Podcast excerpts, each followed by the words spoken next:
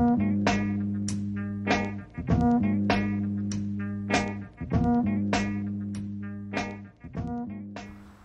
fais quoi dans la vie? Je déteste cette question. Je la déteste parce que je ne sais pas quoi répondre. Si tu vas sur mon site, tu pourras lire de mémoire, tu pourras lire J'aide les parents à mieux accompagner leurs enfants afin qu'ils soient autonomes et motivés. Non, autonomes et organisés. Je change la phrase assez souvent parce que justement, on aime tous se poser la question, mais il fait quoi en fait dans la vie ce mec? Donc, j'aimerais que sur mon site, dès que tu cliques, euh, dès que tu arrives sur le site, que tu saches déjà à quoi t'attendre, que tu saches qui je suis et ce que je fais. Sauf que cette phrase, elle résume pas ma vie, elle résume pas mon être. D'ailleurs, est-ce que je peux vraiment me limiter à mon site? Est-ce que je peux vraiment me limiter à la manière dont je travaille avec les parents? Imaginons, ce n'est pas le cas, mais imaginons je suis passionné par le foot. Pourquoi sur mon CV, mes métiers prendront plus de place que ma passion, en l'occurrence ici le foot, ma passion pour laquelle je peux te parler pendant des heures, ma passion pour laquelle je fais énormément de recherches, je m'intéresse à tout, ma passion pour laquelle finalement je pourrais aller beaucoup plus loin que, euh, ben, que ce pourquoi je serais payé. Et cette vision du métier, cette vision de, de la personnalité d'un employé ou d'un indépendant, peu importe finalement le poste, et cette vision qu'on a du travail amène à penser qu'en fait, on est ce qu'on fait. Et je ne suis pas vraiment d'accord avec cette phrase. Je suis ce que je fais. Il y a une question qui est très proche du sujet de la vidéo, une question qui est très proche et qu'on pose beaucoup plus tôt. Et je pense que c'est ce type de question qui nous habitue à restreindre l'identité des gens à leurs actions et plus précisément à leur métier. Justement, cette question, c'est quel métier tu veux faire plus tard? Je déteste cette question. Et je dis à tous les parents d'arrêter de poser cette question. Pour t'expliquer pourquoi je n'aime pas cette question, je vais carrément te partager mon histoire. Mon histoire, elle est originale parce que justement, elle n'est pas originale. Tu sais, cet élève moyen dont on aime parler, l'élève moyen, le français moyen, le citoyen moyen, l'individu type, eh bien, j'étais cet élève moyen. J'avais de bons résultats, mais pas trop. J'étais dans de bonnes classes, mais pas trop. En gros, les résultats étaient là, même s'ils étaient moyens, euh, on tournait entre 11 et 14 de moyenne. Par contre, l'attitude en classe, elle aussi, elle était moyenne. Il y avait parfois du bavardage, ça dépendait du prof en face. Quand le professeur arrivait à captiver l'attention de la classe, on travaillait. Sinon, eh bien, euh, on regardait à droite, à gauche, on bavardait, etc. Donc, j'ai été cet élève qui était dans la moyenne. Et moi, dès la quatrième, je savais quel métier je voulais faire. Je savais que je voulais être prof de maths. Les problèmes d'orientation, j'en ai jamais eu. À chaque fois qu'on me posait la question, j'avais exactement la même réponse. Et malgré tout cela, aujourd'hui, je ne suis pas prof de maths. Qu'est-ce qui s'est passé? Eh bien, Allô? Oui. Es disponible aujourd'hui? Je peux passer euh, récupérer ça? Ok. Ben, je pars, euh, je pars des habits, mais euh, je suis là dans une quinzaine de minutes. Ok. À tout de suite.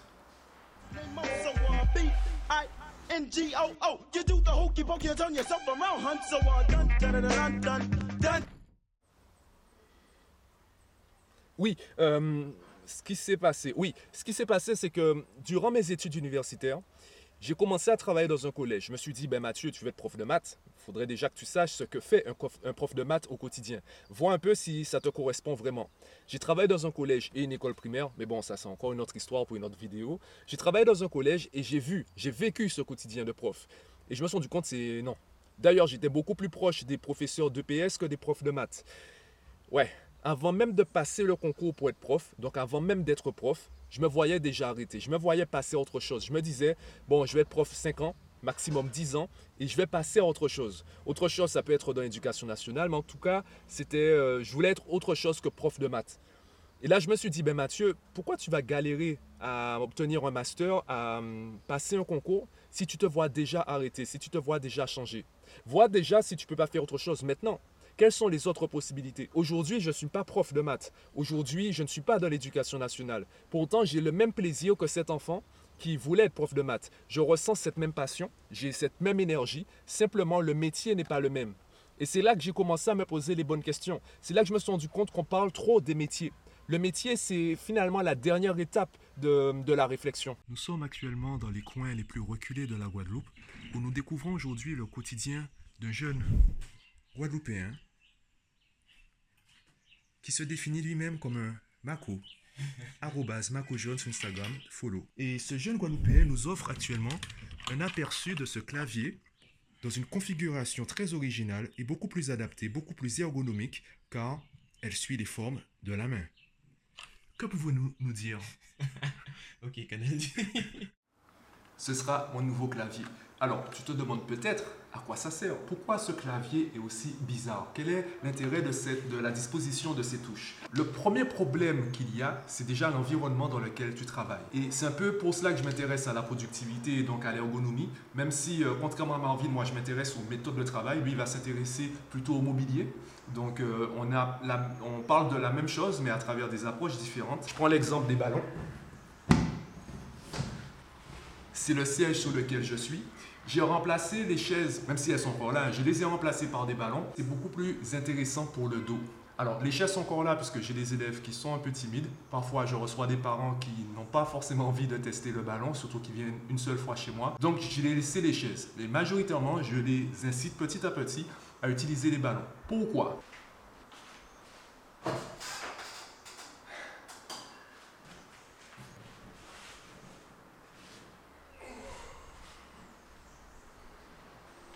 C'est ce qui fait toute la différence. Quand tu es sur une chaise, tu n'as droit qu'à une seule bonne position. Du coup, dès que tu commences à avoir, euh, une fatigue musculaire, eh bien, tu développes un mal de dos. Parce que tu ne peux pas changer de position sur une chaise. Et ton corps a besoin de changer de position. La bonne position, c'est la suivante. Il faut que tu bouges. Et sur le ballon, je peux bouger mon bassin, je peux changer de position. Donc je développe un mal de dos beaucoup plus tard. Quand je commence à avoir mal quand je suis sur le ballon, ça veut dire que mon corps a vraiment besoin d'une pause. Donc c'est ça la différence d'approche entre Marvin et moi. Moi je vais te parler des pauses. Et lui il va te parler par exemple de la disposition des touches. Ton bras n'est pas droit sur le bureau. Ton bras est un peu, euh, on va dire, euh, décalé sur le côté. Donc, avec un clavier qui suit cette courbure, tu seras beaucoup plus à l'aise. Et moi, je vais te dire, ok, ça c'est très bien. Par contre, pense aussi à prendre des pauses. Tu as des muscles qui travaillent et il y aura une fatigue musculaire. Donc, il faut les deux paramètres. Il faut un travail avec la technique Pomodoro, il faut un travail avec des pauses, et il faut aussi un matériel qui soit adapté à ta constitution physique. C'était la petite parenthèse ergonomie productivité. Si tu veux plus de vidéos de ce type, je t'invite à me le dire en commentaire, comme ça je pourrais inviter mon pote Marvin. Il apportera son approche concernant l'ergonomie, le matériel qu'il utilise au quotidien et également la manière dont il a agencé son bureau. Et moi, je pourrais te parler des méthodes de travail. Alors, pour revenir au sujet de départ, et même avant de revenir au sujet de départ, je pense qu'il est intéressant de s'arrêter au métier, le fameux métier que tu voudrais faire plus tard. Pourquoi je dis aux parents d'arrêter de poser cette question? Je prends l'exemple, allez, on prend l'exemple du foot. Les enfants ne savent pas vraiment s'ils veulent faire du foot. Ils ne savent pas s'ils veulent vraiment s'inscrire dans un club. Parfois, ils veulent simplement être avec des enfants de leur âge. Et comme ils ont 3-4 copains qui jouent au foot, ils disent Je veux jouer au foot. Sauf que ce n'est pas ça qu'ils veulent vraiment. Ce qu'ils veulent, c'est un contexte dans lequel ils jouent avec leurs amis. Donc, toi, tu vas inscrire ton enfant. Puisqu'il t'a dit qu'il veut jouer au foot et que toi, tu es un super bon parent, tu vas l'inscrire au foot. Au bout de 3 mois, l'enfant va te dire Je veux arrêter le foot. Et toi, tu vas lui dire Non, j'ai payé, je me suis engagé, tu t'es engagé, tu finis l'année. Et tu vas passer à côté de toute cette discussion, toute cette réflexion autour de ce que l'enfant veut vraiment, ce qu'il ressent, la manière dont il gère ses émotions. Et c'est la même chose avec le métier. Il y a au minimum trois questions qui sont cachées derrière cette question quel métier tu veux faire plus tard. Première question quels sont les métiers que l'enfant connaît? Il ne les connaît pas tous. Donc, quand tu lui demandes quel métier il veut faire, il va réfléchir par rapport à ce qu'il connaît. Ensuite, parmi les métiers qu'il connaît, qu'est-ce qu'il sait vraiment de ces métiers? Par exemple, un enfant me dit je vais être architecte. Je lui demande pas en fait s'il a de bons résultats en maths ou s'il est bon dessin. Je lui demande est-ce qu'il connaît des architectes? Est-ce qu'il a déjà discuté avec eux? Est-ce qu'il a déjà rencontré au moins un architecte? Est-ce qu'il a cherché des informations sur Internet sur des architectes? Est-ce qu'il a regardé des vidéos d'architectes mais surtout des vidéos d'architectes. Est-ce qu'il a eu un contact avec quelqu'un, avec un professionnel, pour qu'on puisse lui donner une première approche de l'activité professionnelle Il y en a qui me disent, oui, j'ai euh, un oncle ou euh, j'ai une cousine, etc. Mais je leur, je leur rappelle que quand tu travailles dans un domaine, il y a des réflexes, des automatismes qui se créent, il y a des choses qui te paraissent évidentes, logiques, normales, et tu ne penses pas forcément à le dire à la personne qui te pose la question.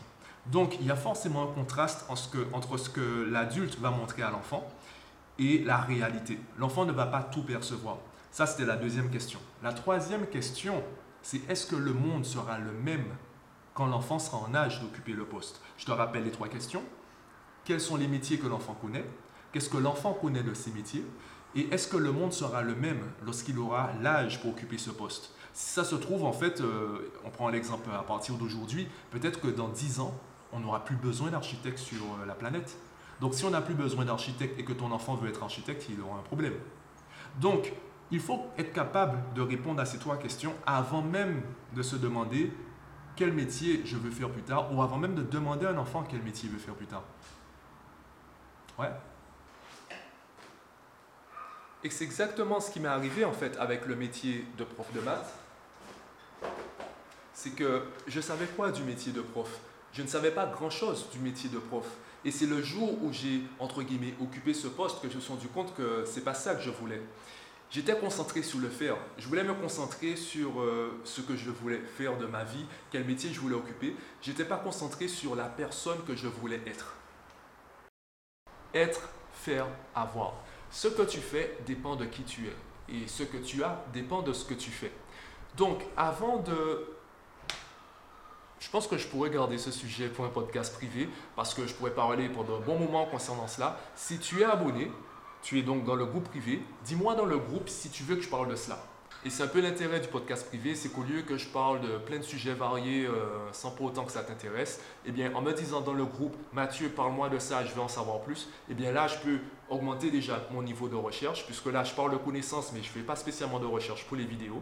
Eh bien pour le podcast, je vais aller beaucoup plus loin, je vais être beaucoup plus précis, détaillé concernant le même sujet, et surtout, c'est un sujet qui t'intéresse. Donc, ça permettra d'avoir plus de connaissances dans un seul contenu au lieu de devoir regarder, par exemple, une dizaine de vidéos et piocher des informations par-ci, par-là.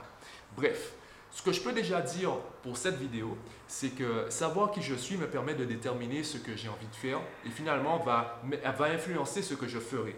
Et ce que je ferai influencera les résultats que j'aurai. Donc, être, faire, avoir. De la même façon, je ne suis pas ce que je fais. Par contre, je fais ce que je suis.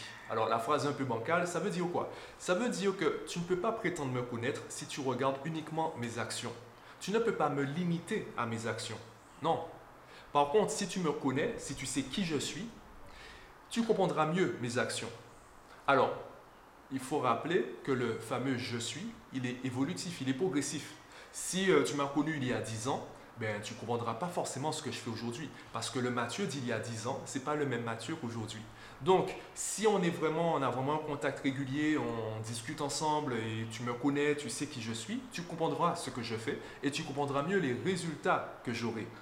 Par contre, si tu regardes uniquement la fin, tu n'auras pas forcément le début. Si tu regardes euh, uniquement mes actions ou les résultats que j'ai, tu ne comprendras pas forcément qui je suis. Tu ne sauras pas forcément qui je suis.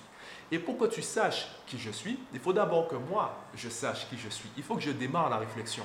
C'est pour cela que je dis aux parents d'arrêter de donner le poisson, arrêter de donner, de faire des affirmations, poser des questions. Même si vous avez la réponse, posez des questions pour habituer l'enfant à se poser des questions et à chercher des réponses.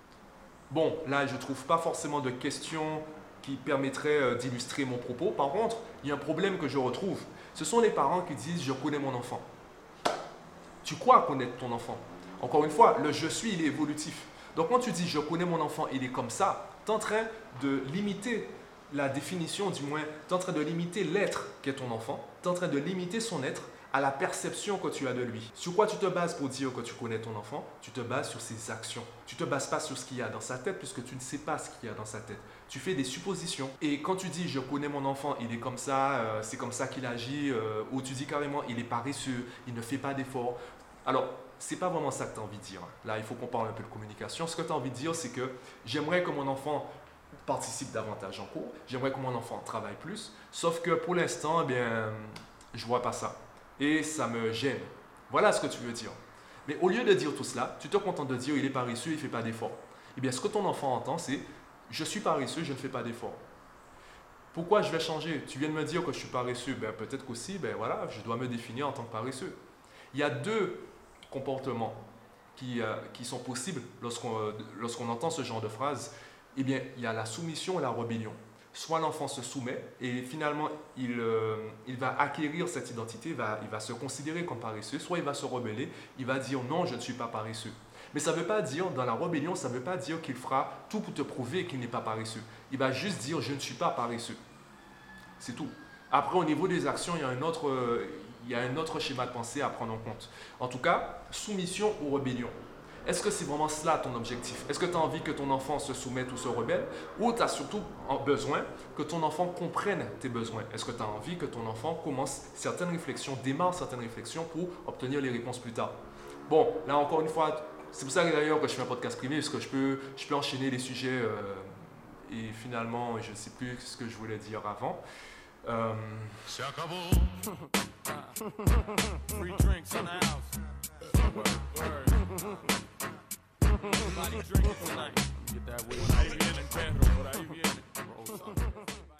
Pour revenir au sujet de départ, ne me demande pas qu'est-ce que je fais dans la vie. Ce que je fais varie énormément. Ça change en fonction du contexte, en fonction de l'humeur aussi. Par contre, la personne que je suis, c'est elle qui choisit les actions. Donc ne me demande pas qu'est-ce que je fais, demande-moi qui je suis. Par exemple, en ce moment, je fais des vidéos, je fais des podcasts. Je fais également des séances de coaching par téléphone avec les parents. Je fais des séances de coaching en Guadeloupe avec des adolescents.